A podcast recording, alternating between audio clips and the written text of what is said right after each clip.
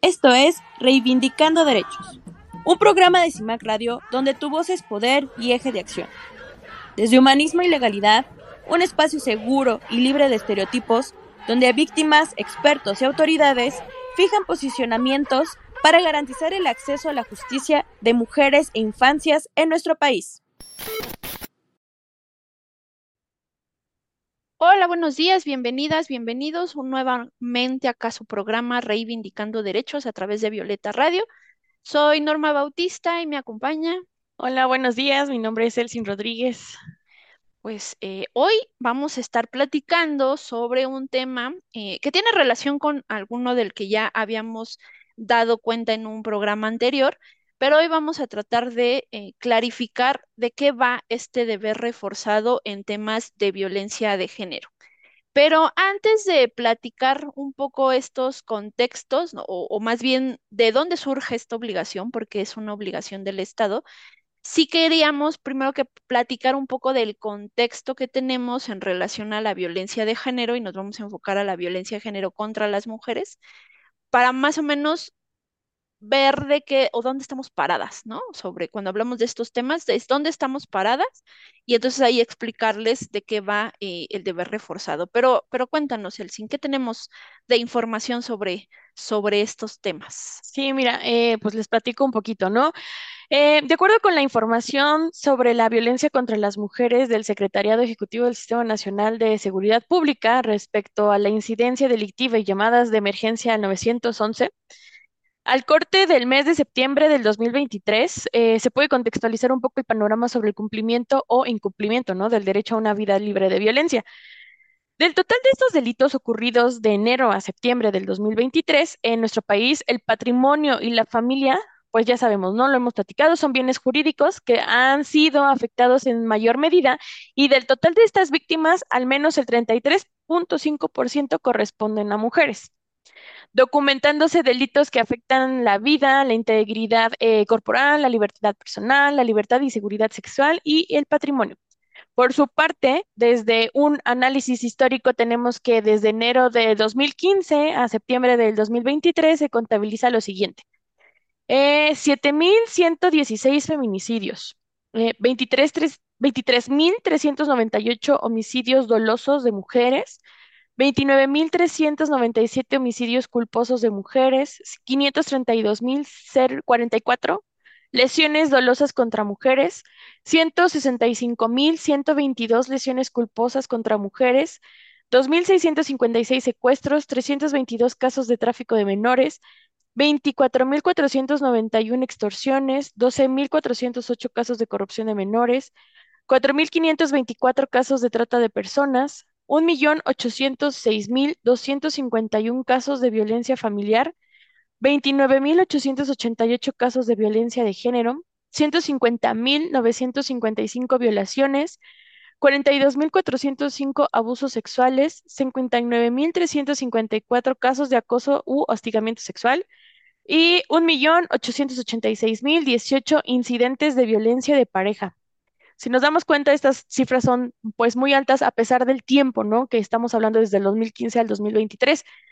Y bueno, en este lapso hubo 11 millones 175 mil 273 llamadas sobre incidentes de emergencia, en donde solamente el 8.18% corresponden a incidentes relacionados con violencia de género.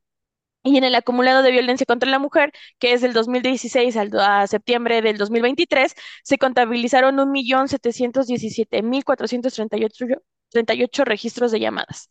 Si acaso Ahora, ahí nada más, perdón, perdón, ahí, si acaso nada más para, para eh, puntualizar, estas últimas cifras tienen que ver eh, con el informe de enero a septiembre del 2023 porque las anteriores sí eran como el histórico, entonces... Ajá, el histórico. Ajá, sí, porque estamos hablando del 2015 al 2023. Entonces, Ajá. sí, estas, estas últimas sí son del, de este año apenas, de enero Ajá. a septiembre del 2023. Exacto. Entonces, ajá, aunado a esto o aunado a lo anterior, también tenemos estos datos oficiales que a la, a la fecha se han declarado 25 alertas de violencia de género contra las mujeres en 22 entidades del país, que incluyen estos 64 municipios, 6, 643 municipios, perdón. De estas 25 declaratorias emitidas a partir del 2015 hasta la fecha, se han acumulado 552 eh, medidas recomendadas a gobiernos y órganos eh, autónomos locales, ¿no? Para que éstas se implementen en el territorio y coadyuven a, reducir pues la violencia feminicida que pues sigue en aumento. Eh, y bueno, de estas 552 medidas, 208 son de prevención, 190 son para lograr justicia y reparación del daño a los familiares, víctimas y sobrevivientes de la violencia feminicida, y 154 van a corresponder a medidas de seguridad. Con estas cifras, eh, podemos afirmar que pues el derecho a vivir a una libre de violencia no se encuentra garantizado por parte del Estado mexicano, ¿no? Y lo hemos estado platicando durante todos estos programas, que el Estado sigue sin hacer lo que le corresponde hacia las mujeres, ¿no? El, el proteger el garantizar, ¿no? El promover nuestros, una, los derechos y la otra, pues vivir, ¿no? Una vida libre de violencia, porque pues no nos, no nos garantiza que ahorita, por ejemplo, saliendo de aquí de la oficina, mm, yo vaya a estar bien, ¿no? O, vaya a, suceder algo y una vez que yo vaya al Ministerio Público, pues me atiendan como debe de ser y eso tenga una reparación del daño, ¿no? Hablando en delitos mínimos, ¿no? No sé, el acoso, el, hostigamiento y demás, ¿no? Pero si ya hablamos de delitos mayores como el feminicidio, las violaciones, pues no seguimos estando como en, en una tasa muy alta de delictiva, ¿no? Claro, y, y al final eh, recogimos como esta información desde dos vertientes, ¿no? Eh, quedarnos con, con esta información propia de las instituciones, o sea, estos son datos oficiales que da eh, el propio gobierno, eh, que ha estado documentando no necesariamente a partir de esta gestión, pero que ha estado documentando la violencia de género. Y lo queríamos como puntualizar desde ahí para ahorita ir poniendo este contexto general porque también recordemos que cuando hablamos de, estos, eh, pues estos contextos, estos indicadores, eh, y también que platicábamos un poco ahí de que a veces la información no está tan desagregada, y cuando no está desagregada no podemos hacer como el mapeo general. Pero hoy día yo creo que las cifras que nos has dado, eh, que insistimos son oficiales, nos dan cuenta de una problemática gravísima. O sea, que tengamos 22 entidades federativas en donde tenemos declaratoria de alerta de violencia de género, sin contar que tenemos otras entidades que resolvieron en su momento, o sea, sí se inició el procedimiento, pero de alguna manera atendieron las recomendaciones previas que se dieron para evitar que hubiera una declaratoria. Pero si todavía a, esta, a este acumulado incorporáramos esas otras entidades federativas, pues estamos hablando de que hay un problema grave y complicado que no podemos desdibujar. ¿A qué vamos con, con, mencionar cifras oficiales? Porque en su momento, cuando se pregunta qué está pasando en estos temas de violencia de género, es decir, todo está bien, ¿no? Lo vimos en la pandemia. Eh, salían en los discursos oficiales a decir que no estaba pasando nada, que a pesar de que las mujeres estaban en el interior de sus casas con sus agresores, no estaba pasando nada. Y las propias cifras, digo, ahí lo vemos, eh, eh, yo creo que después si quisieran el auditorio podríamos hacer como un abordaje solo en relación a las estadísticas, pero las propias estadísticas nos dicen que durante la pandemia el incremento de violencia de género contra las mujeres fue muy visible, están los picos y es bastante irresponsable, eh, insensible decir que no está pasando nada en el país, ¿no? Y, aunque también de pronto ahí veíamos algunas cifras, ¿no? Que van eh, disminuyendo, pues me parece que seguir teniendo conteos de un feminicidio o un caso de trata o, o demás, nos sigue hablando de cuestiones graves en cuanto a, al actuar del Estado. Y bien lo has dicho, ¿no? Una cosa es la parte de, de la violencia que se ejerce y luego la parte de tener que irla a denunciar. Y si ya en ese primer momento tenemos esas afectaciones, pues lo que menos estamos esperando es que las instituciones sean omisas o, o que se pongan esta venda en los ojos para decir que no está pasando nada cuando es, no, se nos están muriendo las mujeres y que tal vez diríamos, bueno, pero desde, desde la, la estadística que nos estás dando, los feminicidios en mayor medida o, o, son los más graves, sí, por supuesto, pero en una cuestión de incidencia delictiva son los menos, ¿no? Pero volvemos a lo mismo, o sea, yo creo que un caso ya es eh, gravísimo, pero también que tengamos millones, hablemos de millones de casos en temas de violencia, de eh, violencia familiar o violencia de pareja, o sea, nos sigue diciendo, o sea, más allá, por eso siempre hemos dicho que más allá de tener las estadísticas, hay que interpretar las estadísticas. Y las estadísticas nos están diciendo que no es seguro ser mujer, ¿no? Y que podemos tener diferentes afectaciones. Pero me parece que estamos sobre el tiempo. Sí, así es. Entonces, ¿te parece si vamos a nuestra primer eh, corte comercial y regresamos para seguir platicando de este tema? Muy bien, pues entonces estamos en Reivindicando Derechos a través de Violeta Radio. Regresamos. En CIMAC Radio queremos escucharte. Comunícate con nosotras al 55 60 60 55 71 55 60 60 55 71 y déjanos conocer tus opiniones sobre nuestra programación. CIMAC Radio, periodismo con perspectiva de género. Regresamos a este su programa Reivindicando Derechos. Estamos platicando sobre qué es el deber de forzado en casos de violencia de género. Y bueno, Norma, ahora nos podrías platicar, eh, pues, qué le toca, ¿no? Al Estado en particular hacer en estos casos. Ok. Eh, bueno, miren, bueno, hay que hacer primero una pequeña acotación que eh, hoy con este programa iniciamos otro bloque de programas sobre temas que tienen que ver sí con acceso a la justicia, pero ya puntualizamos. Entonces, em, hoy vamos a hablar de este tema no solo nosotras dos, no, no tenemos hoy invitada, pero porque queremos, pues, de alguna manera fijar las bases en relación a esta temática. Bueno, pues te cuento y les cuento a nuestro auditorio. Vamos a recordar un poquito lo que hemos estado platicando en los programas previos y hemos dicho que el Estado en relación a los derechos humanos tiene tanto obligaciones como deberes. Y yo creo que aquí es donde se va a entender un poquito más esto que hemos estado insistiendo, que les hemos platicado un poco, de cómo hay un poco, lo, lo, pienso desde una visión de niveles, ¿no? No porque uno valga más que el otro, sino más bien en qué momento se acciona. Em, esta temática, ¿no? Entonces, bueno, ¿qué tenemos aquí? En estas obligaciones y en estos deberes, el primer nivel serían las obligaciones. Promover, respetar, garantizar y proteger los derechos humanos. Y luego tenemos los deberes. Prevenir, investigar, sancionar y reparar cuando ya tenemos una violación. Es decir, ¿qué estamos diciendo en, este punto en particular?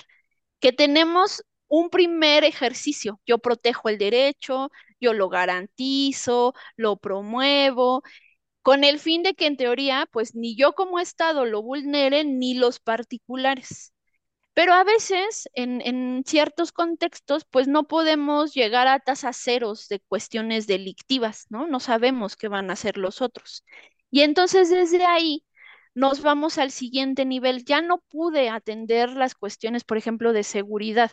Entonces ahora como Estado, ¿qué hago? Ah, bueno, ya se cometió el hecho delictivo y entonces ahora es donde entra la parte de cómo lo prevenimos, porque estoy obteniendo información, cómo prevenimos la afectación eh, para ese colectivo en específico, para esas personas en específico, y luego ya me voy al tema de la investigación, la sanción y la reparación. Entonces, lo que percibimos en estos temas de violencia contra las mujeres es que el Estado tiene una obligación exante, ¿no? Que es lo que nos dice, bueno, hay que buscar la parte legislativa, hay que buscar la parte institucional, hay que buscar la parte de política pública, la administración, la procuración de justicia. ¿Para qué? Para cubrir ese primer nivel de atención y a veces también ya cuando entramos a la procuración es porque ya no hiciste lo primero, ¿no? Pero, pero dentro de también la procuración y la administración de justicia tendría que ver con cuestiones de prevención, ¿no? Entonces, a ver, tenemos esa parte como general. Ya también hemos visto que se supone que al Estado, a partir de sus obligaciones, tiene que erradicar la violencia contra las mujeres, trabajar en temas de, eh, pues, eliminar los estereotipos y los prejuicios que hemos estado platicando.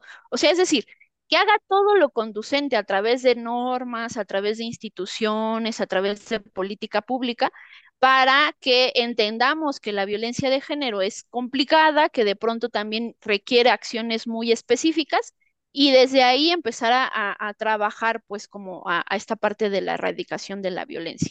Y luego viene la acción ex post, ¿no? Es decir, cómo de ahí nos movemos en la parte de, la, investigación, de persecución, de la reparación del daño, o sea, cómo de alguna manera respondemos a la actuación a partir de la comisión delictiva, ¿no? Es decir, ahora cómo respondo cuando algo ya se vulneró de alguna manera por, por ponerlo desde esta rúbrica, ¿no?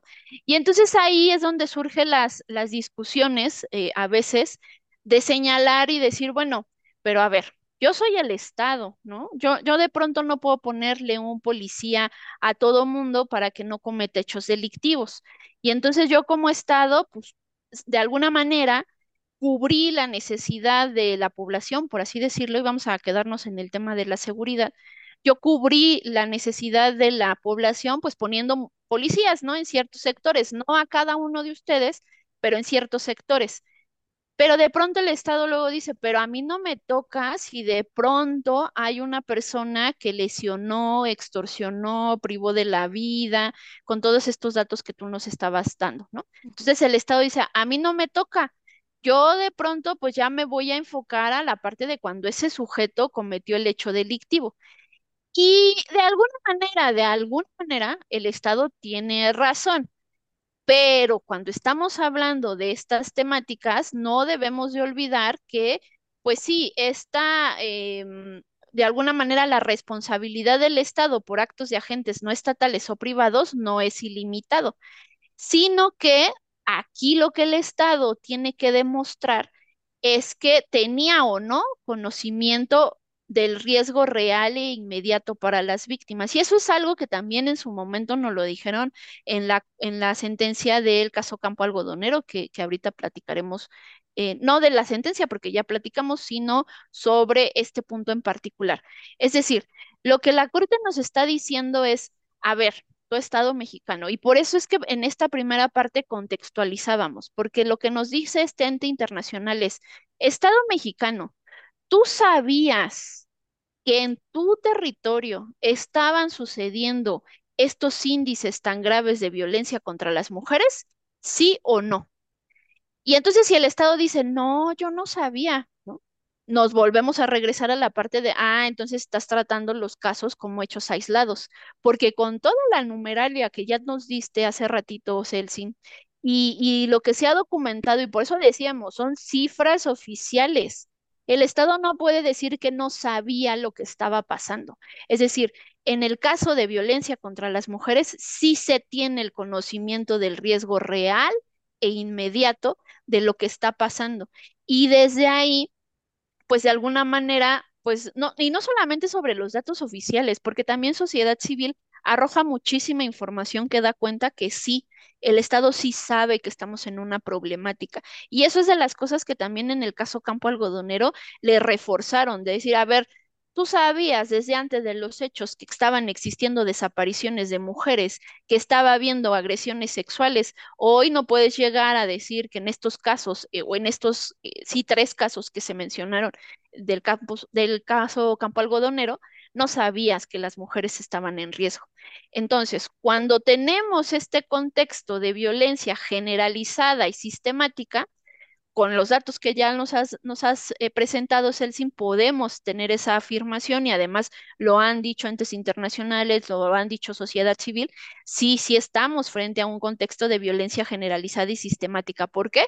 Porque está inserto, estamos en un sistema patriarcal de dominación, de, de subordinación que minimiza a las mujeres y demás, y desde ahí sí podemos ubicar a la violencia de género contra las mujeres eh, con, un, con connotaciones muy específicas y que eh, pues no es algo nuevo. Digo, hoy día empezamos a contabilizar y si nosotros hacemos un, un, mapeo de las diferentes estadísticas, pues nos vamos a ir dando cuenta que conforme vamos reconociendo los tipos de violencia, pues las vamos documentando, ¿no? Entonces, pues sí, sí, sí nos damos cuenta que estamos frente a una discriminación histórica y que pues estas circunstancias colocan a las mujeres en una situación desfavorable, en una situación de vulnerabilidad y que eh, pues son, somos objeto de agresiones no solo por particulares, sino también de parte del Estado, ¿no? Con, con estas a veces omisiones. Y que, eh, y, si, y si de pronto no, no nos quisiéramos ver tan, tan em, inquisitivas, por así decirlo, para con el Estado, sí tenemos cuestiones omisas, pero también cuestiones que nos hace eh, un Estado menos efectivo en, esta, en este tipo de violencia. Entonces, desde ahí, pues surge esta necesidad de, de pues, visibilizar primero y desde ahí reaccionar. Eh, pero creo que andamos sobre los tiempos para que ahorita profundicemos un poquito más, ya nos vamos acercando a, clarificar de qué va el deber reforzado, pero eh, mejor hacemos la pausa, ¿te parece? Sí, parece muy bien. Entonces, eh, vamos a nuestra segunda pausa y regresamos a este su programa Reivindicando Derechos. Muy bien.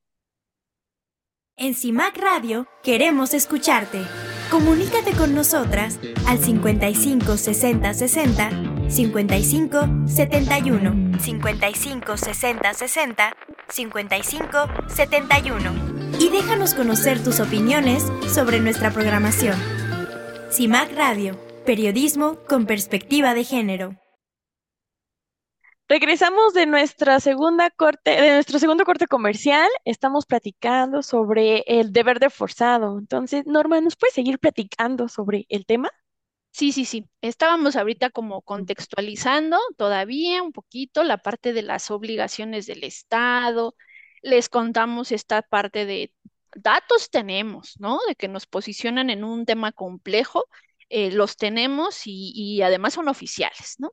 Pero también es, importante que, reconozcamos que em, dentro del análisis del fenómeno de la violencia de género, sí hemos tenido avances importantes, no solamente a nivel nacional, sino en un plano internacional, y desde ahí hemos jalado pues eh, eh, insumos interesantes para la atención de esta temática, ¿no?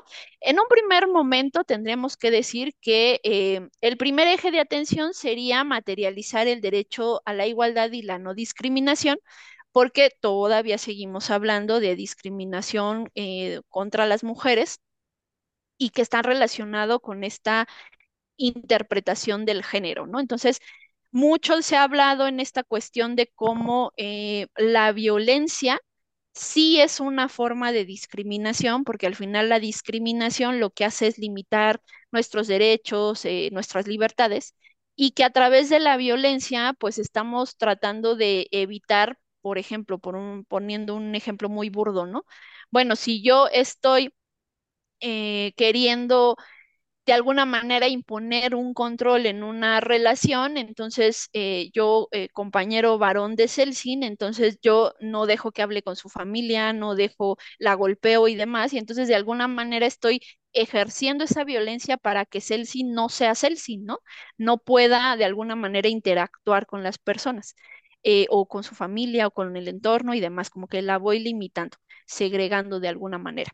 Bueno, por eso es que han dicho que la discriminación tiene una estrecha relación con la violencia, ¿no? Y que cuando tengamos que hacer combate a, estas temáticas, pues tiene que ir como de la mano. Entonces, la idea principal sería que cuando garanticemos la igualdad y que digamos que hombres y mujeres somos iguales, pero este eh, iguales en el ejercicio de derechos, entonces podemos transicionar a, una etapa más, más avanzada. Que lo cierto es que dentro del reconocimiento de derechos eh, y en los derechos de las mujeres, pues se ha dicho que este es uno de los eh, principales elementos a considerar y reforzar por parte del Estado. Luego también nos han dicho que le corresponde al Estado tener una reacción pues directa, pronta y efectiva eh, en cuanto a prevenir, garantizar y actuar con debida diligencia. ¿En qué? Pues en la defensa de estos derechos humanos cuando han sido violentados. Por eso es que este tema en particular que estamos hoy abordando tiene estrecha relación con la debida diligencia, porque cuando hablábamos de debida diligencia decíamos que era como esa facultad que tiene el Estado de atender los casos cuando ya tenemos una vulneración y hacerlo de manera correcta. Hablábamos que tuvieran eh, personal altamente capacitado, instituciones, leyes, etcétera, ¿no? Todo, todo lo que en su momento ya cubrimos. Pero entonces acá lo que nos están diciendo es, ya tenemos esta, esta violencia que reconocemos que es grave, que reconocemos que tiene una incidencia directa en, en las cuestiones de discriminación, y ahora lo que tenemos que hacer es pues investigar de manera correcta, ¿no? Por eso era que les decíamos en, este segundo bloque de hay niveles, ¿no? De las obligaciones y los deberes. Los, las obligaciones ya no las hiciste bien, porque si dentro de las obligaciones venía el derecho a la igualdad y la no discriminación, y luego tenemos esta violencia, es que esto primero no lo hiciste bien. Entonces, lo segundo que toca, ah, bueno, ahora investigar, sancionar y reparar. ¿Cómo? Pues de manera directa, de manera pronta, efectiva y efectiva, que es, eso era lo que hacíamos especial hincapié cuando hablamos de debida diligencia. Queremos que sea efectiva porque de nada sirve que tengamos a mujeres que vayan y formulen una denuncia, se tengan que aventar toda una noche para hacer eh, la narración de los hechos, empiecen a, a darse estas intervenciones y que de pronto el Estado diga, bueno, pues ya, ¿no? Este, no pasó nada o a ver si la sigo investigando o no. Entonces, lo que estamos viendo ahí es que, pues también a partir de todo este abordaje dentro del ámbito internacional y que luego se bajó a, a los ámbitos locales, fue decir, ok, entonces ahora necesitamos estándares o parámetros que nos sirvan para medir qué tanto es efectivo, qué tanto se está cumpliendo esta debida diligencia. Y por eso es que hoy día ya podemos decir, ah, los componentes de la, de la debida diligencia son estos, estos, estos, ¿no? Y además podemos generar los protocolos porque como ya mapeamos todo eh, el contexto, entonces ya sabemos, de, alguna forma focalizamos la atención y desde ahí pues vamos trabajando en esas aristas. Y también lo que estamos, nos damos cuenta cuando analizamos este tipo de casos es que necesitamos afrontar la violencia contra las mujeres de una forma integral y una forma holística. Y a lo mejor algunos podrían decir, bueno, ya metemos cosas ahí muy de, eh, no sé, a veces estos temas cuando, sí, o sea, como decir, ay, bueno, entonces ya vas a meter cosas de energía. No, no, no, a ver, ser holístico no se refiere a eso, se refiere a que necesitamos primero saber dónde, de dónde surge la problemática, ¿no? Y luego cada mujer, dependiendo del entorno en donde estuvo siendo violentada, va a requerir necesidades particulares. Entonces, no podemos tratar a todas sobre lo mismo. Sí, todas vivimos violencia de género, pero por eso hablamos de tipos y modalidades de violencia, son múltiples. Por eso se dice que se habla de violencias. Entonces no podemos tener un, una especie de cartita, ¿no? Y que de pronto, pues con esa queramos medir a, a todas las mujeres que, que, tienen una incidencia o que tienen una comisión o son víctimas de una comisión delictiva. No es posible. Sin embargo, sí podemos englobar de alguna manera eh, la, el tipo de atención y la forma en cómo las vamos a tratar. Y entonces, por eso cuando se habla, no sé, de centros de justicia de las mujeres, pues no nada más es que existan abogados, porque todo el contexto de la violencia implica que esas mujeres requerirán muchas otras cosas más, ropa, atención médica, eh, cuestiones sociales, bolsas de trabajo, capacitaciones, que les cuiden a los hijos, o sea, es tan amplio que de pronto es necesito que una instancia tenga todos insumos. Ya si esa mujer, en este caso como el ejemplo que poníamos, si Celsin va a requerirlos o no, ah, bueno, ese es otro punto. Pero a lo mejor Celsin no, lo va a necesitar Laura, lo va a necesitar Vanessa, lo va a necesitar Giovanna, lo va a necesitar Aura, no sé, ¿no? Entonces, por eso necesitamos que sean integrales, que cubran todo eso, porque lo que estamos buscando es ejercer esta parte eh, de, de, la atribución del Estado desde esta visión integral para las mujeres y que de alguna manera pues puedan salir de esos contextos.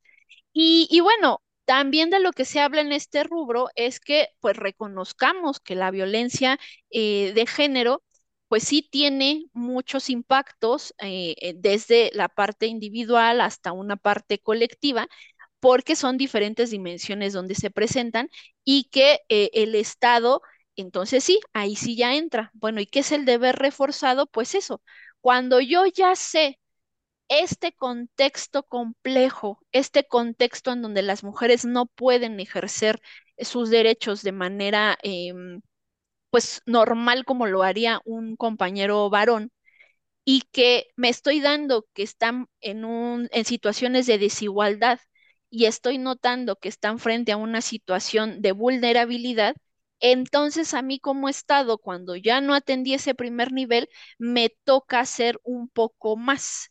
Es decir, me toca implementar medidas de refuerzo para garantizar tanto derechos como libertades en temas de prevención, pero también en, cuestiones de reacción, ¿no? Es decir, la obligación reforzada implica que cuando yo noto un grupo, y que esto no nada más se hace en temas de mujeres, ¿eh? eh ahorita nos estamos enfocando en esta temática por la violencia, pero cuando estoy notando que hay un grupo en situación de vulnerabilidad, me toca hacer un poco más.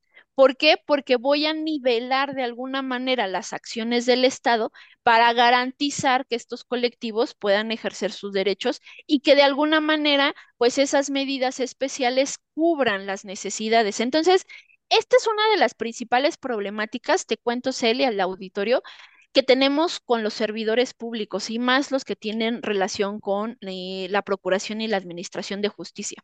Ya lo habíamos visto cuando damos las capacitaciones y hablábamos de temas de derechos humanos, que nos decían, pues es que al final los derechos humanos vinieron a entorpecer mi trabajo. Mm, bueno, entonces no estás entendiendo de qué va tu trabajo, ¿no? Porque no, los derechos humanos no vinieron a entorpecer, vinieron a ponerte más eh, trabajo, si así lo quieres ver, sí, claro, porque ahora tienes que atender instrumentos internacionales, tienes que ver protocolos, tienes que conocer, ser, eh, ser especializado en la, en la materia, sí. Desde esa visión, por supuesto, es una carga adicional, si lo quieren ver así, eh, los servidores públicos, pero hoy día son servidores públicos, no sabemos después si van a ser víctimas de violaciones a derechos humanos. Entonces, en el tema de mujeres es lo mismo Sí, porque se suman los estándares, se suman los derechos particulares, se suman las políticas públicas, se suman las acciones afirmativas. Sí, es una labor mucho más amplia, pero esa es la única forma que tenemos para garantizar estas condiciones. Entonces, en términos generales, diríamos que esa debida, esa debida diligencia reforzada o ese actuar reforzado implica que cuando estamos notando estas situaciones de vulnerabilidad, nos toca hacer más acciones para garantizar ese derecho que en primera instancia fue violentado porque no protegimos. Y ahora es algo así como un ejemplo burdo, ¿no? O sea, pues si yo ya te rompí algo, ¿no? Porque no, no, tú me lo encargaste, lo rompí, pues es mi obligación reforzada es pues darte de nueva cuenta lo que ya perdiste y un poco más, ¿no? Por, por tratar de nivelar esa situación. Pero eso a grandes rasgos sería el tema de, em, del deber reforzado, ¿no? Con, con ese contexto. Pero esto lo podríamos simplificar, ¿no? me parece que ya ahí platiqué todo este contexto para aterrizarlo, pero me parece que lo podemos simplificar, ¿no? Sí, claro, y, bien lo mencionabas, ¿no? O sea, el Estado, pues, es manejémoslo también como a lo mejor una lista, ¿no? De pasos. que es, el primero, ¿no? Que es el más importante, que pues el Estado debe de garantizar estos derechos humanos de todos y todas, ¿no? No, ahorita a lo mejor estamos hablando, ¿no? De todas las mujeres, pero en general tendría que aplicarlo tanto para hombres como para mujeres, niños, infantes, adultos mayores, discapacitados, etcétera, ¿no? Y eh, cuando se presente una violación a estos derechos humanos, pues fácil, ¿no? Investigar, sancionar y reparar. Lo que, eh, lo que manejábamos como una acción genérica o la tradicional, que venimos manejando desde hace muchísimo tiempo, ¿no? El paso dos sería, pues, analizar, ¿no? Las situaciones con perspectiva de género, y lo hemos, bien lo has mencionado, ¿no? Y también lo hemos visto en las capacitaciones. Cuesta un montón de trabajo eh, que los servidores públicos acepten la perspectiva de género. Empezando porque dicen, pues es que, ¿qué es la perspectiva de género? Pues te estoy explicando qué es la perspectiva de género, tienes que aplicarla y no solamente en los casos eh, pues básicos, ¿no? A lo mejor un hostigamiento, un acoso sexual, sino también en los fuertes que hemos platicado, feminicidios, eh, violaciones, abusos sexuales, tanto en mujeres y en niñas, ¿no? Porque también hay que, hay que meter a las infantes en esto. Y pues esto va a permitir que, eh, pues, buscar, encontrar el origen de esta situación y nos va a permitir conocer qué tanto es el impacto y qué y cuáles son estas causas, ¿no? Que está generando la violencia de, de género y pues a esto le podemos llamar una acción específica, ¿no? Es, es algo, eh, pues, valga, Ya la directo, ¿no? es- ajá, exacto, de Ujú. específico, directo. El tercer paso, pues, va a ser, eh, pues, ubicar estas desigualdades, estas vulneraciones, estas discriminaciones eh, que, mm, existen aquí y en toda la República Mexicana y pues de esta manera nos van a permitir demostrar estas o mostrar estas debilidades estatales, ¿no? En qué está fallando las autoridades, en qué están fallando los estados y los municipios. Y con esto, eh, pues contar con un, pues digamos que con un tratamiento especial en casos específicos y que estas, eh, pues las consecuencias pues van a ser pues las obligaciones que tiene, ¿no? Que tiene que cubrir el Estado, el Estado mexicano hacia con los, los, las y los ciudadanos. Pero también es ejercer esta responsabilidad internacional, ¿no? Justo para erradicar y atender la violencia de género, que a esto le vamos a conocer como las acciones reforzadas, que ya también lo hemos estado platicando. Y el último paso, y no menos importante, son estas intervenciones especializadas en atención a distintos rubros. ¿Y a qué se refiere? Pues es, como lo mencionabas, ¿no? Es em, si un delito está, no sé, llamándolo, violen- las violaciones, ¿no? Nosotros sabemos qué protocolo seguir, ¿no? Entonces, por lo tanto, los, proto- los autoridades también saben qué protocolos, qué estándares deben de seguir en estos casos, ya sean adultas mayores, adultas o menores, ¿no? Porque también hay que especificar que cuando son infantes también llevan un protocolo específico, ¿no? Y que también hay que cuidar esta, esta parte de la los derechos de los infantes o de las infancias, ¿no? Entonces, imagínate aumentarle un poquito porque son pequeños o porque son menores de edad, pues es también como que una, una gran responsabilidad por parte de las autoridades, ¿no? Entonces, en conjunto, esto es lo que tendría que hacer el Estado mexicano, o sea, son, son cuatro pasos y a lo mejor dice, ay, se escucha muy sencillo. En realidad sí, si lo siguen a, a- a la, como debe de ser, ¿no? Pero bien lo has mencionado, es que la- las autoridades luego, eh, pues, les llega mucho trabajo y cuando son, se trata de violaciones a los derechos humanos, pues también les ponen muchas trabas. Imagínate eso aunado a que son mujeres. Entonces es, ¡uy! es un cuento de nunca acabar con, con esto, ¿no? Pero, pero pues prá- prácticamente y básico es esto, ¿no? Seguir estos pasos que son importantes y considero que si esto todas las autoridades o la mayoría de las autoridades lo siguiera, yo creo que sí podríamos reducir un poco el impacto delictivo en, en cuestiones de violencias, ¿no? Entonces, pero pues esperemos que Sí, esto pueda, ¿no? Ajá. es que de pronto eh, cuando, cuando tocamos estas temáticas que, que si bien es cierto, em, hay obligaciones, ¿no? Que, que volvemos a, a eso. Pero con esto que yo les mencionaba y que, que, que le- les contaba un poquito en relación a el Estado de pronto cómo se puede lavar las manos, ¿no? Para decir, ajá, sí, pero yo no la maté, quien la mató fue el esposo o quien la mató fue eh, un desconocido o no sé, eh, o quien la violentó fue tal o cual persona. Pero la realidad es que sí, tal vez tú no fuiste quien accionó de manera directa pero tú sí dejaste de hacer cosas. Y si lo que queremos hacer es trabajar en la erradicación de la violencia, la erradicación de la violencia no nada más se queda en la parte de la investigación del hecho delictivo, sino por eso hablábamos de hay un antes y un después de lo que te toca hacer. Y lo que no hiciste antes derivó a que hoy día tengamos este tipo de, afectaciones. Entonces, sí es importante que se sepa y se quede eh, constancia de que sí es responsabilidad del Estado y que eh, cuando el Estado no hace lo necesario, por eso volvemos a decir, eh, volvemos a repetir, por eso contextualizamos en un, en un inicio de este programa, sí hay un riesgo real inminente de que están sufriendo las mujeres, sí sabemos que hay un contexto de peligro, por así decirlo. Y desde ahí, si el Estado no actúa con una verdadera convicción y una ese deber reforzado del que hemos estado platicando, Entonces, sí vamos a tener responsabilidades directas, vamos a tener responsabilidades indirectas u omisivas. El dejar de hacer también genera responsabilidad.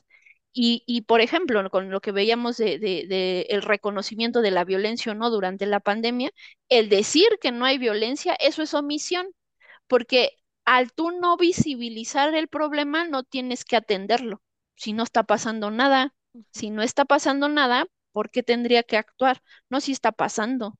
Tan está pasando que volvemos a lo mismo, los indicadores de esa etapa que, que vivimos demostró que la violencia estaba todavía ahí y que había problemáticas graves. Entonces, cuando, cuando abordamos estas temáticas, pues necesariamente tenemos que echar mano de lo que en su momento ya nos han dicho en espacios internacionales, como la Corte Interamericana de Derechos Humanos, que en específico, en el caso eh, del capo algodonero, pues señaló que pues hay un marco, ¿no? De, de, vigilancia, por así decirlo, que también eso es lo que se ha mencionado respecto a la debida diligencia y metiendo esta parte del deber reforzado.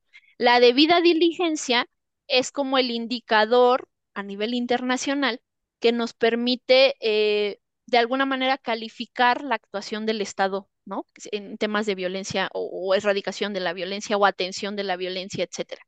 Y, y por eso es que nos han dicho que el Estado debe de implementar medidas integrales, amplias. ¿Para qué? Para atender esta temática. Y además, pues también nos ha dicho que necesitamos contar con un marco jurídico de protección, que ese marco jurídico sea efectivo, que necesitamos estas políticas de prevención y que de alguna manera, pues todo este actuar surja a partir de una, em, una atención eficaz de las denuncias interpuestas.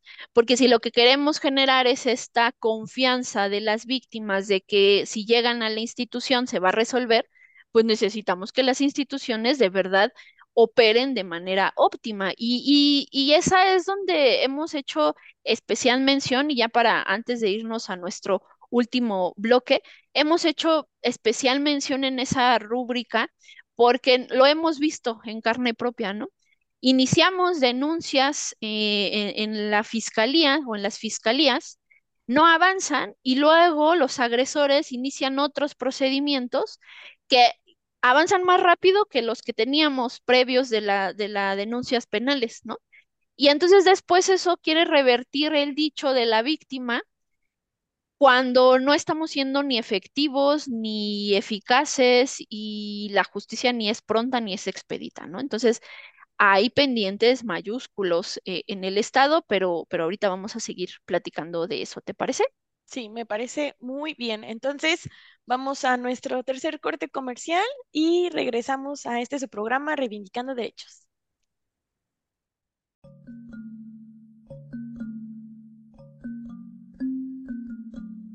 ¿El deber reforzado se convierte en discriminación para otros colectivos? El derecho a vivir una vida libre de violencia, así como derechos estrechamente vinculados, traen aparejadas diversas obligaciones para el Estado. Las principales se relacionan con el respeto y la garantía. Por ende, su actuación en sus diferentes ámbitos y niveles, es decir, ejecutivo, legislativo y judicial, federal, estatal y municipal, deben desarrollarse de manera conjunta, transformadora, efectiva e integral.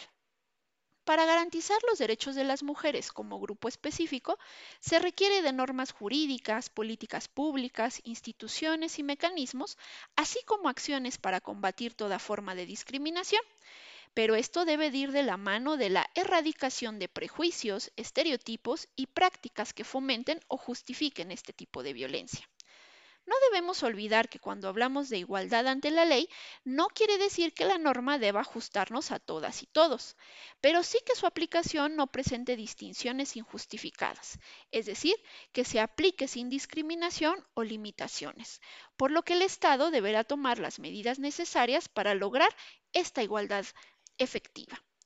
En ese tenor, al hablar de un deber reforzado, sí podríamos considerar que estamos creando diferencias de tratamiento, en este caso enfocado más en mujeres. Pero estas acciones no resultan discriminatorias porque su creación ha pasado por un estudio pormenorizado respecto a la necesidad, proporcionalidad y razonabilidad de su establecimiento. No perdamos de vista que la existencia de la violencia de género contra las mujeres se debe al incumplimiento de un deber de garantía, que ha colocado a las mujeres en una situación de riesgo y ha generado obstáculos en el ejercicio de derechos y libertades.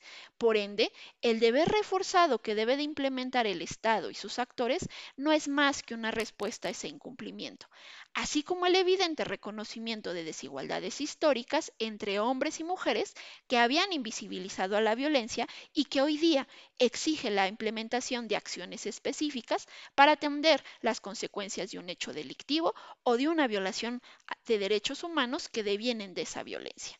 De esta manera se reconoce la naturaleza sistémica de la violencia contra las mujeres, se combate, pero sobre todo podemos evitar su repetición. Regresamos a este su programa Reivindicando Derechos. Estamos platicando sobre el deber reforzado y eh, Norma nos estaba platicando sobre las estrategias de prevención. ¿Nos puedes decir qué más? Sí, sí, sí, les platicaba que dentro de estas estrategias de prevención estamos buscando que sean integrales, que de alguna manera puedan prevenir los factores de riesgo y si no analizamos con perspectiva de género, ¿cómo vamos a saber cuáles son esos factores de riesgo? Y también estamos buscando pues fortalecer a las instituciones.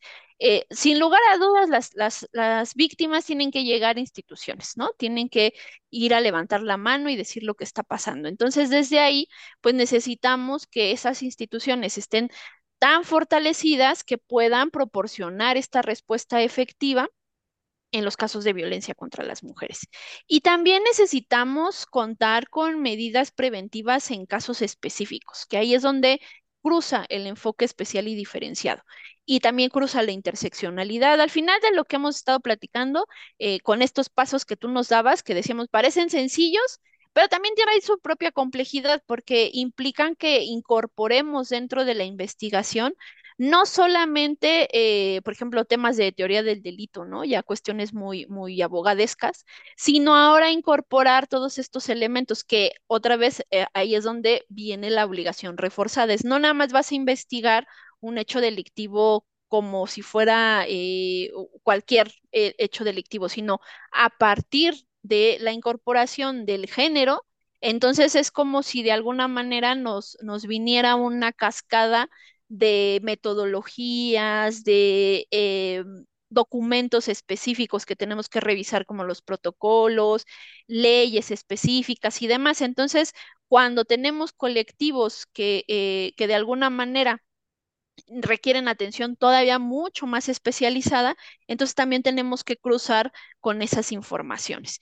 Eh, y entonces, ¿dónde entraría el deber reforzado?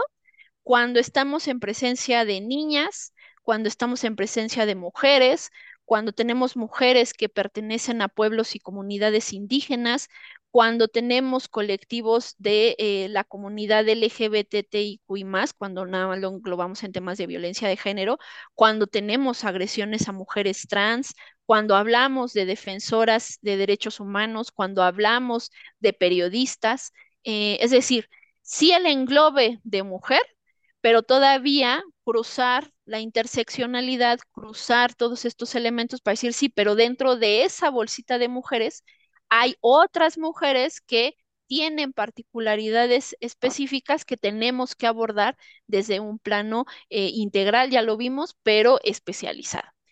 Y luego también tenemos que tomar en cuenta o cuáles serían los requerimientos del deber reforzado. Y ahí es donde eh, platicábamos que es eh, el, grueso, pues, de alguna manera, porque ahí estamos hablando de la atención, de alguna manera, o, o más bien la capacitación que deberían de tener los funcionarios que están atendiendo todas estas denuncias, porque necesitamos que tengan la capacidad, la sensibilidad y todo este entendimiento de perspectiva de género de por qué ocurren este tipo de agresiones.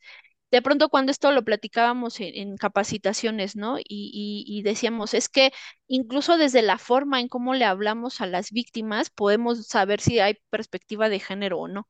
Yo creo que el caso Atenco eh, da cuenta mucho de, de estas manifestaciones verbales que se les hicieron a las víctimas, que tenían eh, altos eh, índices de estereotipos y prejuicios discriminatorios y demás, ¿no?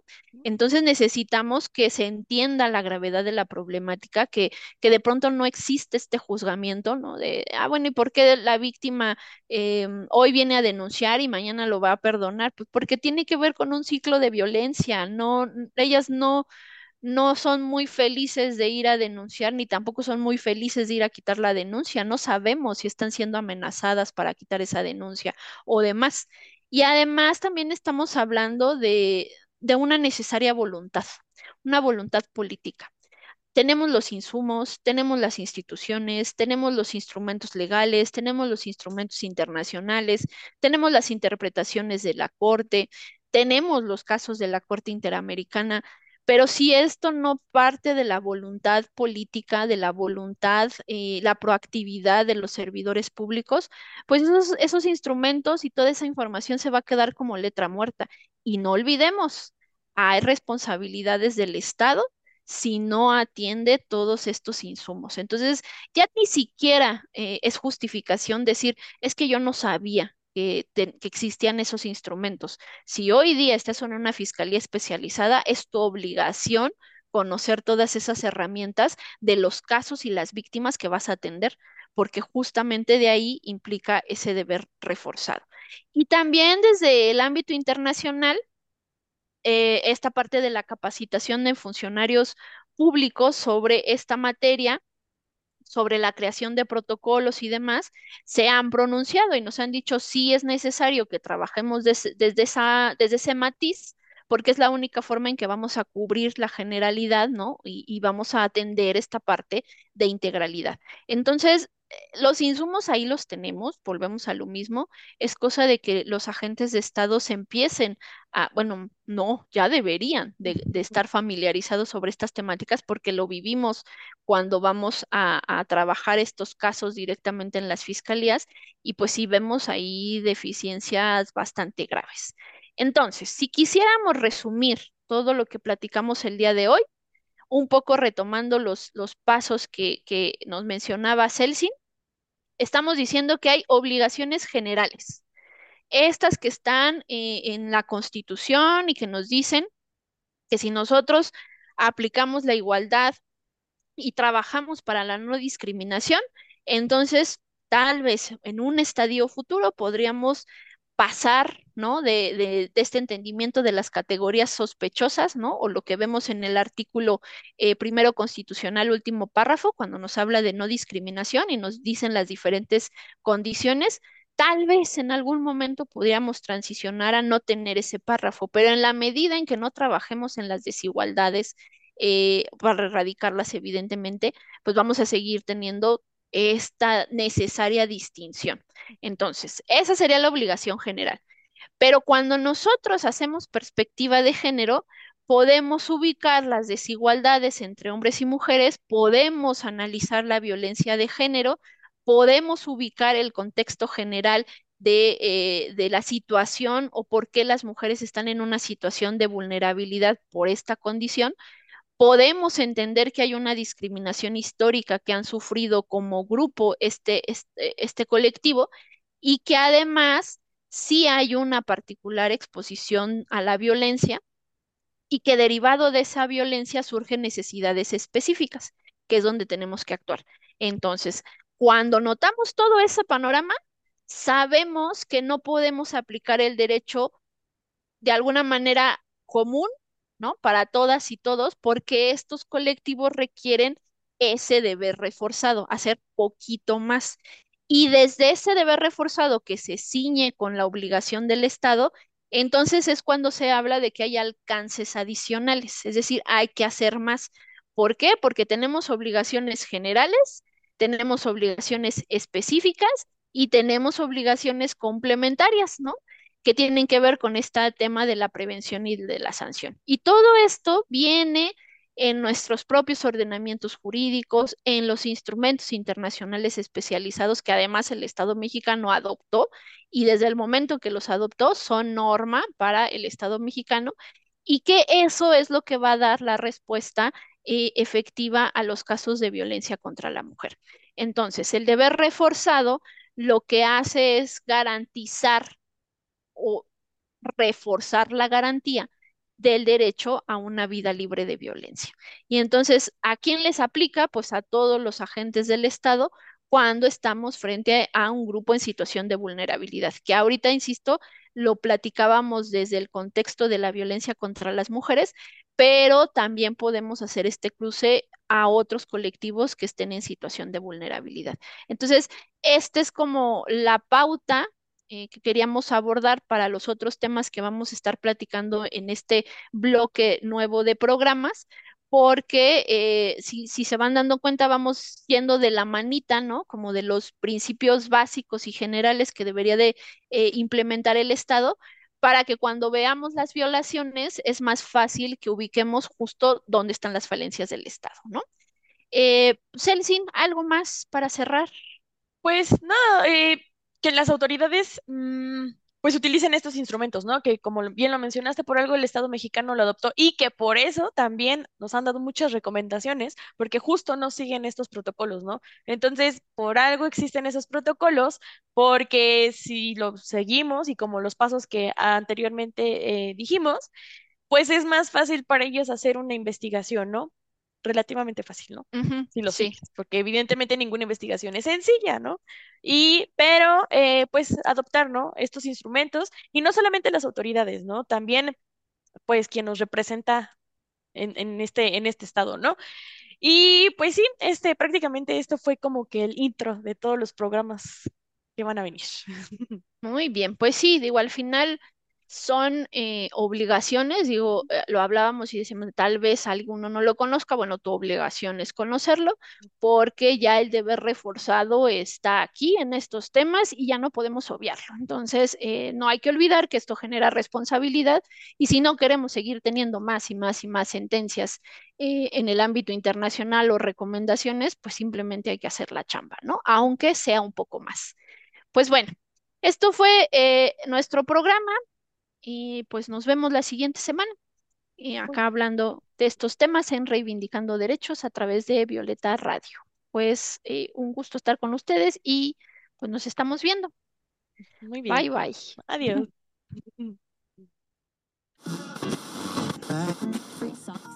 Esto es Reivindicando Derechos, un programa de CIMAC Radio donde tu voz es poder y eje de acción. Desde humanismo y legalidad un espacio seguro y libre de estereotipos, donde víctimas, expertos y autoridades fijan posicionamientos para garantizar el acceso a la justicia de mujeres e infancias en nuestro país.